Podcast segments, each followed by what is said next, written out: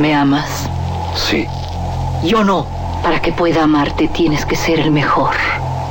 En este desierto viven los cuatro maestros del revólver. Tú tienes que encontrarlos y matarlos. De las primeras letras del guion a la proyección de la última copia, las mejores escenas de acción suceden detrás de la pantalla. Ahí donde ves yo antes era rico de a madre. ¿A poco? Nomás que, hijo, no veas que me gasté la feria. Una parte, la neta, me la gasté parrandas, desmadre, viejas, pedo. ¿Y la otra parte? No, es así, me la gasté a lo pen... Radio UNAM y la Academia Mexicana de Artes y Ciencias Cinematográficas presentan Toma 46. El cine en voz de sus creadores.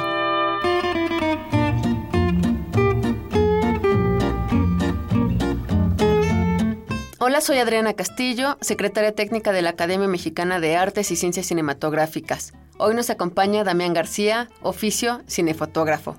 Damián estudió en el Centro de Capacitación Cinematográfica.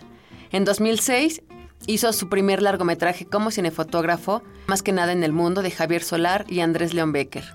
También su trabajo se ha apreciado en Chico Grande, El infierno, La vida precoz y breve de Sabina Rivas. En 2015 recibió el Ariel a la mejor fotografía por su trabajo en Güeros. Damián García, bienvenido. Muchas gracias. Pues un gusto tenerte. Tienes ya seis nominaciones al Ariel. Así es. Y en 2015 obtienes el Ariel por la película Güeros. Así es. ¿Cómo llegas a la fotografía en cine?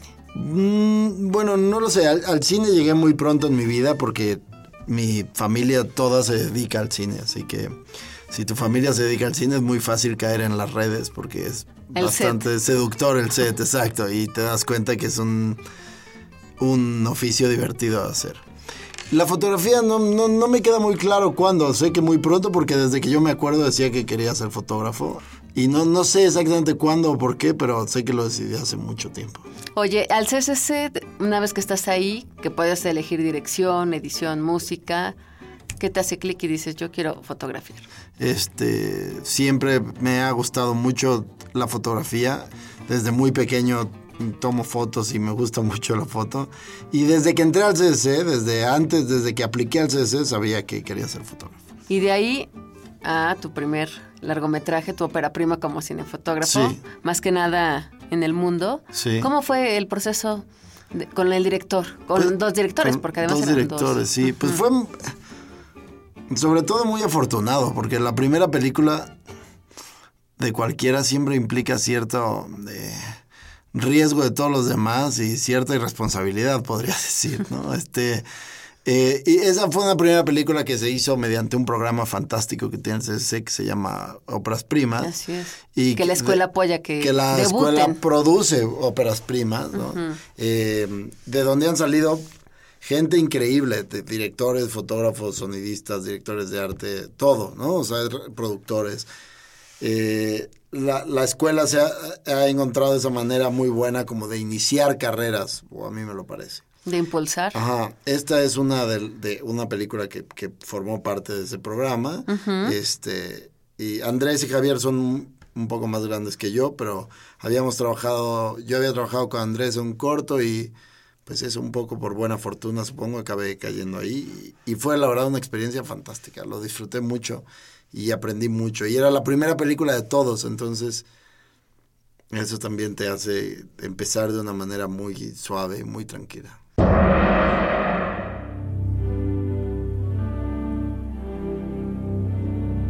¡Corte! ¿Qué demonios hace la escultura de elefante tamaño natural de 200 kilos en esta escena? Swingan. Personas que hacen los cambios de último minuto en un set. Labores principales. Construir pequeños fragmentos de un set o hacer reparaciones del mismo durante la madrugada. Cargar muebles, desplazar objetos, etc. Habilidades especiales. Son físicamente aptos para levantar cosas pesadas. Tienen disposición para ser dirigidos. Advertencias para alguien que busca este trabajo. Para las labores más difíciles, usa una faja y guantes. Swing Gang, parte indispensable del equipo de arte.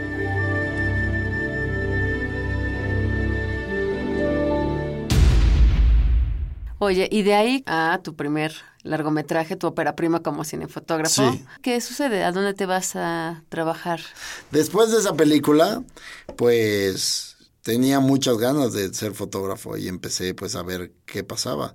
Encontré en el mundo de los comerciales eh, un, a pesar de que es un mundo un poco triste y un poco complicado, una gran manera de, de practicar, ¿no? la cual sigo este, sigo hasta la fecha Haciendo haciendo y, y la cual me encanta por otras razones, ¿no? Pero me gusta mucho porque como fotógrafo en un país como México es muy difícil hacer películas padres, ¿no? O las películas que a uno le gustan. Proyectos interesantes. Proyectos que uno considera interesantes. Sí. Hay un montón, pero bueno, también vemos un montón de gente haciendo cine.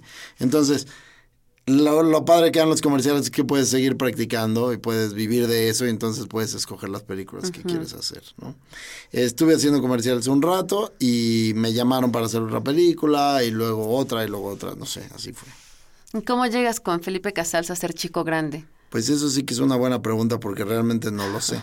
Felipe Casals, yo lo conocía pues así, de vista. Y él había visto eh, más que nada en el mundo. Y le había gustado. Felipe es un hombre muy particular y muy sabio y muy buena gente. Y creo que más por buena gente que por sabio dijo, bueno, vamos a darle a este muchacho una oportunidad.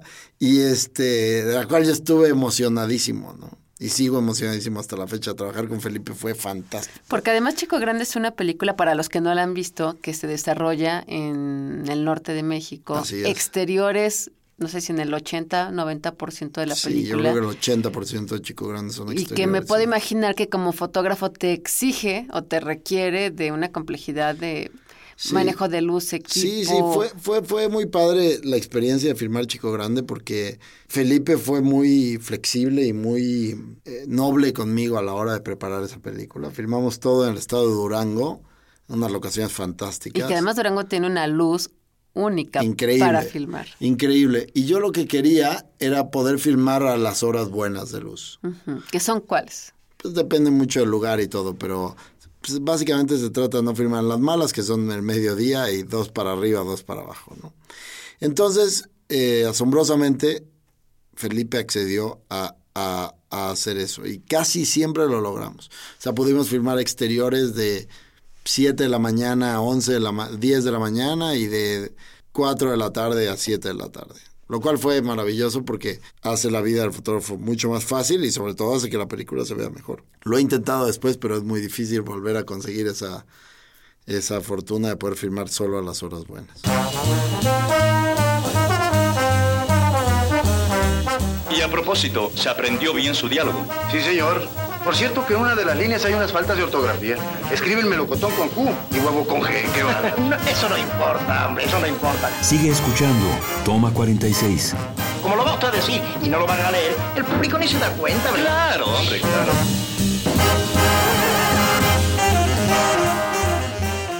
¿Y qué tal la relación con él para...? con Felipe, fantástica. Felipe es un maestro, así absoluto. Yo, yo recuerdo que decía durante la pre que, que era como estar en la escuela de cine otra vez, pero mejor, ¿no? O sea, es un, es un hombre muy listo, muy agudo, muy inteligente, con un fantástico sentido del humor. Y además que establece una relación con su fotógrafo muy de mucha confianza, ¿sabes? Yo tenía, no sé, 29 años, era muy joven y siempre desde el principio sentí que Felipe confiaba mucho en mí y eso me hizo trabajar, creo que, muy tranquilo en esa película y poder como encontrar como la, la manera en la que yo quería que se viera. ¿no? Este, Felipe, realmente a Felipe yo, yo lo, lo quiero y lo respeto mucho.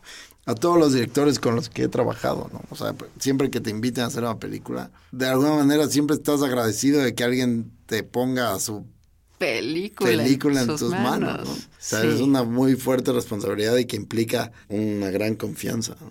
Oye, y para esta parte, pues para resolver y que traigas todo el peso de la película en ciertos aspectos, Sí. ¿cómo haces tu trabajo con equipo? ¿Cómo es la dinámica? ¿A qué te refieres con equipo? Eh, ¿Tu asistente o Ah, bueno. gente que también te apoya a ti? Sí, claro, no, de eso hay muchísimo. Este, o sea, el trabajo cinematográfico es como muy coral, ¿no? y el trabajo de fotografía también. Hay mucha, mucha, es el, sin duda, o, a menos de que sea algo muy específico, siempre es el departamento más grande, ¿no? Donde más gente trabaja, donde... ¿Cuántos llegan a ser? Pues depende mucho de la película y, del proyecto, Chico grande. incluso del día. Pero Chico Grande no creo que hayamos sido muchos. Habremos sido, no sé, de eléctricos y tramoya, tramoya habremos sido ocho y de cámara habremos sido cuatro. Pero y yo, yo, yo he tenido la fortuna de que he encontrado como muy buenos equipos. Hay gente que, que conservo desde mi, no desde mi primera, porque la primera fue una cuestión más escolar, pero desde la segunda que conservo hasta ahora, ¿no? O sea, que, que, que todavía sigo trabajando con ellos y que los veo todos los días y que llevo 10 años trabajando con ellos son como parte de mi familia, porque paso mucho, mucho, mucho tiempo con ellos, ¿no? Y, y es un trabajo de mucha colaboración y muy bonito y es y donde confías mucho en la gente. Oye, trabajar en Pastorela, otra película completamente distinta, con Emilio Portes. Sí. ¿Cómo fue?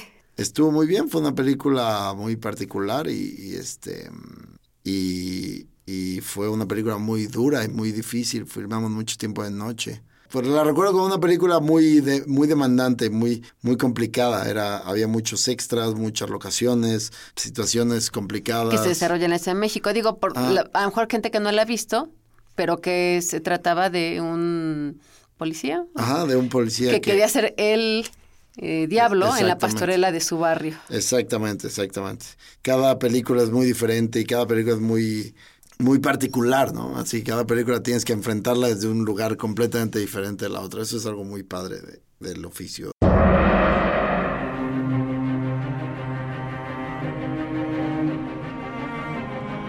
Toma 46 presenta La vida difícil de un distribuidor de cine. La película es buena. Tenemos las copias necesarias, pósters, camisetas oficiales, imanes, figuras de acción de todo el reparto. Ahora, ¿qué? México cuenta con una infraestructura cinematográfica de primera calidad. En 2009 se vendieron 180 millones de entradas. Sin embargo, en los, cines, apenas se estrenan películas nacionales y tienden a favorecerse las películas internacionales más taquilleras. Además, las películas mexicanas que logran estrenarse se quitan de cartelera rápidamente, muchas veces sin recibir una oportunidad de crearse público.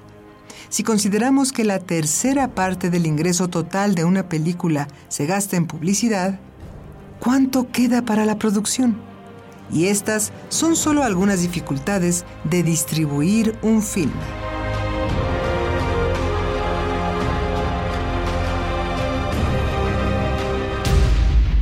Y este año estás nominado al Ariel como mejor fotografía por la película Güeros de Alonso Sí. Ruiz Palacios y obtienes el Ariel. Una película que se desarrolla principalmente en la Ciudad de México y alrededores. ¿Cómo es el trabajo Así es. estético para hacer esto? Bueno, esta película tiene una particularidad, que Alonso es mi gra- uno de mis grandes amigos en la vida y que pudimos trabajar esta película durante mucho, mucho, mucho tiempo, ¿no? O sea, hicimos una gran preproducción de una manera muy casera, ¿no? De cómo se tenía que ver esta película. Hablamos muchísimo de cómo, de cómo tenía que verse, vimos muchísimas referencias, platicamos mucho y estábamos como en una sintonía muy padre a la hora de hacerlo. Fue una película muy lúdica. Fue una película donde tomamos muchos riesgos, muchísimos. Y- ¿Como cuáles? No, digo riesgos, me refiero como a, a resolver secuencias o resolver situaciones de maneras atípicas o arriesgadas, o que a nosotros nos parecían. Hay, hay situaciones que, bueno, de repente empezábamos a filmar algo y decíamos, no, no, este no es el camino, mejor busquemos esta manera y encontramos maneras, pues, más arriesgadas es la palabra que se me ocurre, pero que creo que al final acaban dándole como una homogeneidad a la película, padre. ¿Cuál es la secuencia que más eh, te gusta de Güeros? Me gusta mucho el zoológico y me gusta mucho la UNAM. Me gusta mucho la UNAM porque fue como toda una aventura filmarla, entonces la veo con un cariño especial, yo creo. Es una locación difícil, eran unas secuencias muy difíciles, teníamos muy poco tiempo para hacerlas y, y fue como de puro mm, corazón, ¿sabes? O sea, toda esa película fue así, un poco de irla sacando como con lo que podíamos, como podíamos. Damián, gracias por estar en Toma 46. Gracias a ti, te lo Los agradezco. invitamos a seguirnos en nuestras redes, arroba Academia Cine MX y en Facebook, Academia Mexicana de Artes y Ciencias Cinematográficas. Acabas de escuchar Toma 46, una producción de Radio UNAM y la Academia Mexicana de Artes y Ciencias Cinematográficas. Producción Orlando Jacome. Guión Damaris Vera. Operación Francisco Mejía.